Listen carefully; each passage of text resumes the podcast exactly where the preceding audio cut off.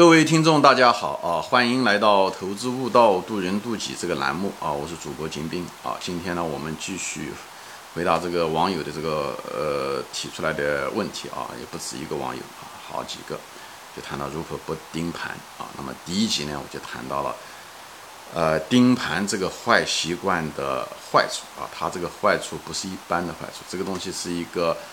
呃，很多在股市上混了几十年的人的一个大敌啊，没有赚到大钱的一个大敌。因为赚钱并不是像很多普通的或者是刚来股市的人想的，只是要选对股票就行了啊。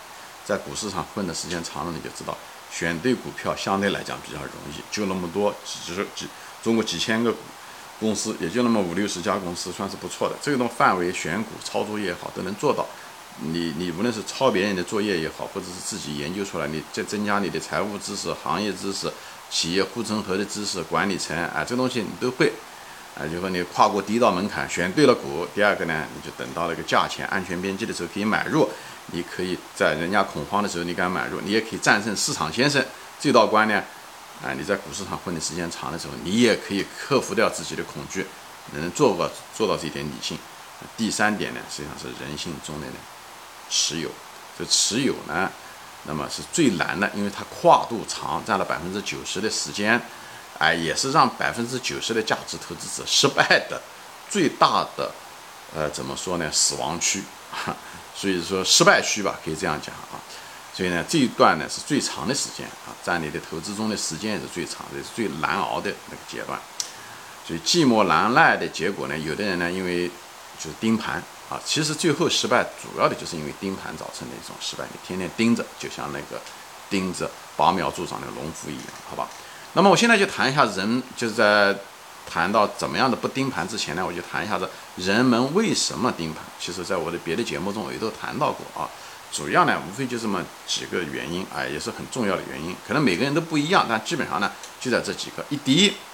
你之所以盯盘的原因，其实啊，你对你的真正的这个股票后面的公司啊，其实你不是那么有信心，所以你老是担心它会跌，所以呢，你老是盯着那个股价啊，这个是你你的能力圈了，没有真正到那种程度。其实你对那个公司信心不够，所以你你如果看到自己如果盯盘的话，你得要问自己，我难道对这个公司难道考虑的这么不够吗？这么不放心吗？就像一个人一样的，他老是盯着他的孩子。对吧？特别是婴儿，他就老是盯着。为什么他不放心他那个小孩子？那要去跑丢了，他就不放心他那个孩子。所以呢，就你也是你，其实你还是不放心。所以呢，你老是盯，不放心。你为什么不放心那个公司呢？你还不是因为对他了解不够嘛？你才不放心那个公司。所以呢，往往这是一个盯盘，往往这种。所以你要如果知道你喜欢盯盘的，永永远问内心：我真的了解这公司吗？如果真心了解公司，我为什么不放心？我老是盯着它的股价呢？对不对？股价是千千百人暂时的成交的结果，对不对？所以这个应该，对不对？长期来讲，应该是按照你的方式。你如果是觉得它的股价不会按照你的，嗯预期的长期的发展的话，那你就是不相信你自己了。那么，说明是不是需要再研究研究公司呢？所以这个东西。你如果研究透了，你可以想象，你如果真的对这个公司非常非常清楚，你照讲是不应该盯的，因为就像一个老朋友一样的，你不会老是想着，就像你你结了婚老婆一样的，你不你你不会老想着他有外遇，对不对？你除非是你不相信他，所以你天天盯着他，对不对？查查他的手机也好，查他的电话也好，他晚上是那那是迟下班的话，你也会怎么样也好，这是一样，你一定是不放心他，所以你这个东西一定要问自己啊，一定要问自己到底这个是怎么一回事情啊，这这是一。这是一个主要的原因，就是你对公司了解不够。第二，仓位太重，我在别的节目中也谈谈到过，仓位一旦过重的时候，一定会让你心理上发生扭曲啊。最后的时候呢，股价跌一分钱你都很在意啊，因为仓位重嘛，这个资金哇，这一这一年的工资丢了，这一个月的工资丢了，因为仓位太大就会导致你的心理的扭曲。所以你即使选对了牛股，最后的时候，因为这股价，特别在。底部的时候，剧烈波动的时候，或者是上涨连续上涨的时候，都会造成股价的波动，会造成你心理的波动。心理的波动呢，最后的结果你会胡思乱想，你会想的更多。以后你想法多的时候，你自然而然就会落实在你的行动上，或者是越跌你就可能会卖掉，你就觉得你再低可以把它接回来，或者是稍微上涨一些，你就想落袋为安，因为你上一次的时候上涨你没卖掉，最后落下来了，所以呢，你觉得上涨落袋为安，下来的时候你还可以再补回来一部分。所以你都会产生各种各样的想法，这什么原因？都是因为仓位过重，只有你仓位过重，你如果把所有的股票都买到一个股票，你挺，那你是一定会盯那个盘的，明白吗？所以你一定会盯盘，所以就是神仙，就是巴菲特他也得盯那个盘，所以所以你一定要仓位一定要分散一点，这样的话稍微分散的话，那么你就不会那么你觉得哎呀，这是我百分之十的仓位，对不对？它跌个百分之十，我的资金量也只是那百分之一，这算不了什么。这时候你盯盘的欲望就没有那么强烈。所以这些东西，这就是为什么你做事情的行为啊，你要知道之间的逻辑关系，对吧？我前面讲了，投资中失败的是最大的盲区，就是持有失败。持有失败的最主要的原因就是盯盘。盯盘中有个最主要的原因啊，除了你对公司不了解之外，有一个最主要的原因是因为仓位过重。有的人对公司很了解，就是因为仓位过重，所以他那个资金波动量太大，所以他就最后导致他盯盘。一盯盘，股价一一浮动。你就会卖掉它，哎，你迟早一天卖，你今天不卖，明天也卖，对吧？大家 这个星期不卖，下个星期也会卖。你只要盯着了，就像那个盯着那个苗的那个拔苗助长那个农夫一样的，他一定会把那个苗拔起来，看看，就再把它放回去，对不对？但是拔出来的时候，可能苗可能就会死掉，或者是像股票一样的，你可能就会踏空掉了，对不对？所以就是这样子情况。所以这个仓位过重，所以解决这个问题的根就是要把仓位呢不要放得过重啊。前面我节目中说过，尽量对于普通投资者来讲，放到四个到十八个之间，这样子的话，股价波动的时候你不会那样。所以股价轻，你才能握得住，就相对来讲轻啊。比方说持有个百分之二十以下，相对来讲你能持有住。你哪怕你选好了公司，你也对它有信心，这时候的时候，仓位也不算是过重的时候，你这个时候能拿得住。所以轻仓才能拿得住股票，这是个学问。重仓，你本来原意是想多挣钱，最后的结果是你反而把股票给丢掉了。所以人生这一是很有意思的地方，叫所以你一定要对自己的人性要充分的了解，这是第二，仓位过重啊。第三呢，有的人喜欢做仓差价，有的人喜欢做差价，他喜欢短期交易啊，就是一开，哎，这股票涨上去了，他把它卖掉一部分啊，或者整个卖掉，希望掉下来的时候再把它接回来，他希望呢能够呢优化他的这个呃。股票，但是呢，你股票不会涨跌，都是按照你想象的那个样子。你怎么知道你卖掉的时候是是最高点？它一定会下来呢，对不对？它也许就一直上去了呢，或者上去以后跌下来的时候跌不到你卖掉的位置呢，对不对？这些东西都不能够有那种想当然、一厢情愿啊！你觉得呃嗯超超买了怎么样？这些东西都是你想象出来，因为买卖短期股票的价钱，我跟你说了，都是千万人成交的结果，跟你没有半毛钱关系。你只是买了以后在那等那个股价而已，所以你的眼睛并不会帮助那个股票，好吧？涨也好，跌也好，都不会。你头脑里面怎么想，也不会对这个股票上涨和下跌有半毛钱的影响。所以你断了这个念头。所以你不要，我是根据我的经验，不要去做短期，因为短期你把你好不容易选股选了一个好公司，对不对？本身你的能力圈就有限，选来的就不容易。以后呢，等到那个价钱又不容易，这都是很多时间成本在里面，机会成本在里面。等你买了以后。你就因为想赚一个差价，把它卖了，卖了以后就可能真真的会接不回来。就像你，对不对？嗯，谈了个女朋友，是一个非常完美的一个女朋友，各个方面都不错。这时候不错，她那时候正好呢，也愿意嫁给你，就是安有安全边际的时候，那你赶紧要把她娶回来。你赶紧别在她改变主意之前，你赶紧要把她娶回来啊！你不要那时候的时候还。犹犹豫豫的啊，或者说在跟人家女孩子说，我们先保持一个朋友简呃普通朋友之间的关系啊。那旁边的那些男人早就虎视眈眈的了，看你们两个之间有这个男女嗯朋友的关系。听说你跟你的女朋友暂时分开，那时候很可能很多那些潜在的人都会进去，对不对？把他夺回来，就是这个意思。所以买了跟人家结了婚了，你就不要三心二意啊，就是这个意思，就是。不要风言风语，就听到一点点什么东西，哎，开始怀疑人家，哎，或者人家一点点小毛病就怀疑。股票也是，股票不可能都是完美的，包括茅台，它也不是完美，它近乎完美，它也不是完美的。你要找它毛病，你也能找得出来，但不能因为这个原因你就怎么样，你就跟人家结婚一样，你不可能都是完美的。如果人完美，人家还要你干嘛？天底下就根本就没有完美的人，没有完美的公司，没有完美的人。但是呢，完美和不完美，他们之间程度差别很大。所以这就是为什么我们要选公司的原因。我们选选的这个，啊，它有最好的公司，但是它没有完美的公司啊。所以很多人为什么把握不住这些东西？说白了，表面上看上去他把握不住这个公司，就像他结婚一样的，他把握不住那个女的。其实说白了，他并不是因为把握不住这些机会，他实际上是把握不住自己。其实是把握不住自己，把握不住自己什么意思？就是你耳朵跟着软，你不相信自己的判断，你无论是无论对这个公司的判断，啊，还是对这个股价的判断，还是对市场的判断，哎，你想找这个，嗯，你你你想入非非，对不对？你看到别人的股价涨上去了，你就是你的股票不涨，你就想先把它先追那个股票赚点钱，再回来再买这个股票，或者股票涨上去以后你有点害怕，你就想落袋为安，这些东西都是你一个。短期的行为，想赚快钱，只是反映在你这个投资上的时候，最后的结果你可搞得不好，你真的就把你这个股票搞丢掉了，啊，这是这是一个非常常见的炒短期，本来是长期持有，最后短期操作，最后长期的丢失了这个公司的股票，所以不要耳朵跟着软听别的，你拿到了这股票，你就是专心致志的。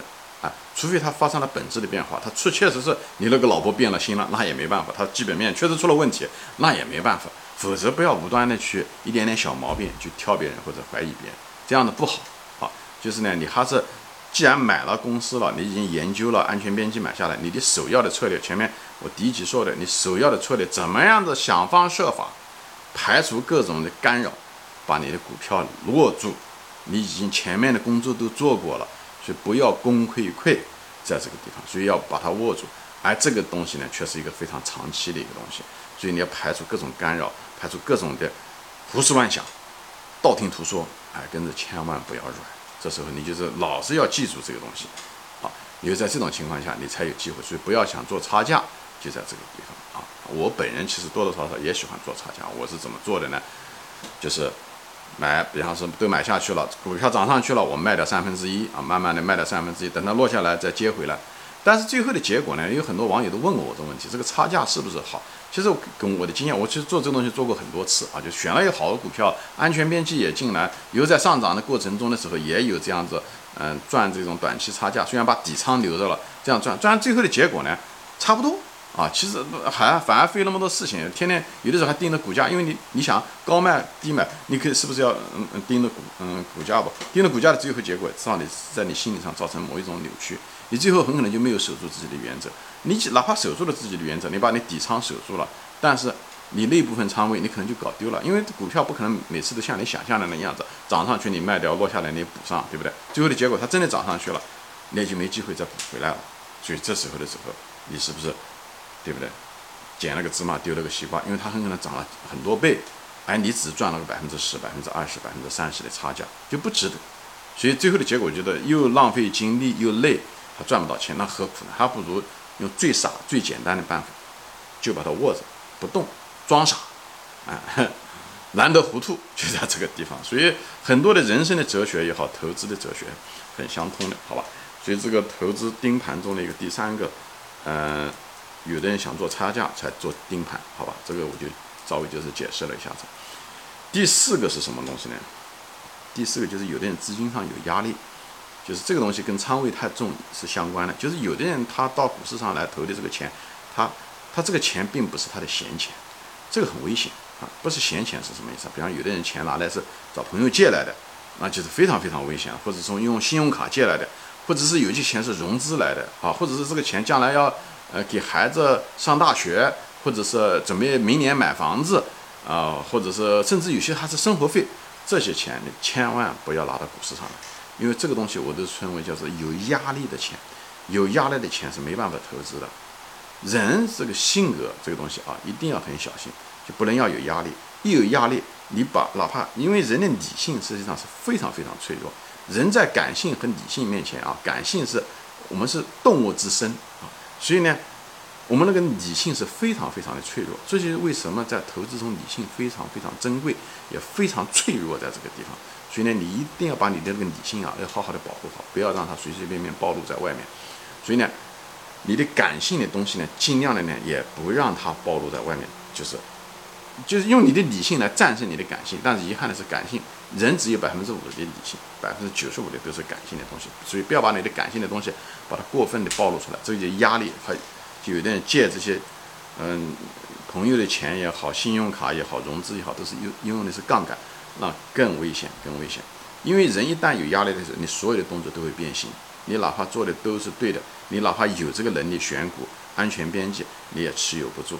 因为股票一旦波动的时候，你心理上就想着，如果信用卡公司怎么样？如果朋友找我，如果是股票跌了一半的时候，人家评我仓怎么搞？你就会产生各种各样的问题，你动作就会变形。我举例子，大家就知道了啊。比方说，你人对不对？在平地上面，比方说你你平地上面，你你走一个，比方说两尺宽的啊，两两三尺宽的这个这个路，对不对？一条对吧？十米啊，这这这个在木板上面两米宽啊，就是一米宽嘛，一米宽的这个木板，十米长，对不对？你这样走，那你一点问题都没有，对不对？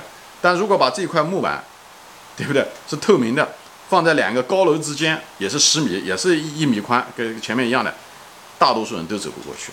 他看到下面的那个那么高的楼，他很有可能他觉得会摔下去。那个板还是那个板，长度一样，宽度一样，几乎百分之九十九的人都走不过去，还有的人还会摔下去。为什么？你用了杠杆，你如果是融资，人家到时候股价一跌，他就会清你的仓。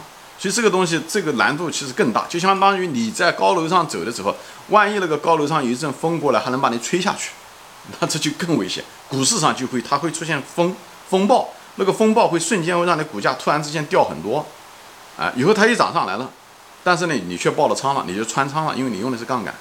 所以这个东西就是，所以这个东西要很小心啊，就是你有能力，但不代表你能够做成这件事情，很可能就是因为你的压力太大。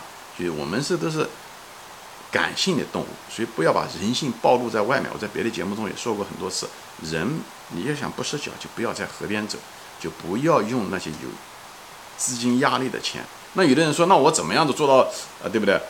就是弯道超车呢？这个借钱可不是个弯道超车。那你你你如果借钱想挣钱，你是在弯道，有可能真的会车毁人亡啊！你这个走那个弯道的时候，你那个大概率事件。你会车毁人亡。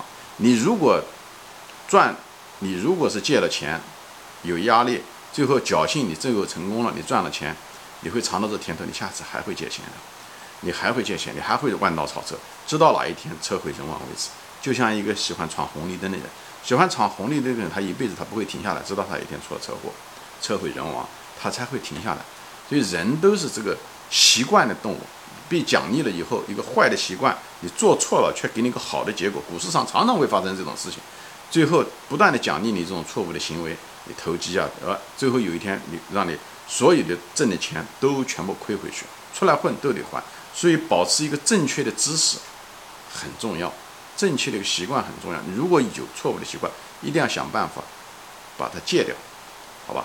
那么这因为篇幅的原因呢，我只能讲到这里。我就给大家分析一下为什么人喜欢盯盘的原因。我就再总结一下：一，你对公司不了解，你信心不够，所以呢你不放心那个股价，所以你盯盘；二，仓位过重，有的人仓位过重，股价的起伏对他资金啊多少钱的起伏影响很大，所以他天天盯盘，对吧？三，有的人喜欢做差价，啊，有的人喜欢做差价，所以呢他盯盘。做差价的人一定是短期啊，所以呢他一定是盯着那个盘啊，都是盯盘。四。资金有压力，资金有压力不放心，钱啊怕丢掉了，或者投资有的人杠杆，这些东西都会导致你去盯盘。盯盘是一个行为，你只要盯盘，那你一定完蛋，你一定会期会失败。我前面在集前面已经说过了，所以呢，你要把自己对号入座，看一下你自己是不是有这四种原因，有这四种原因早点戒除，方能解决你这个盯盘的问题，好吧？那么这一集我先分享到这里啊，我们下集再见，欢迎转发。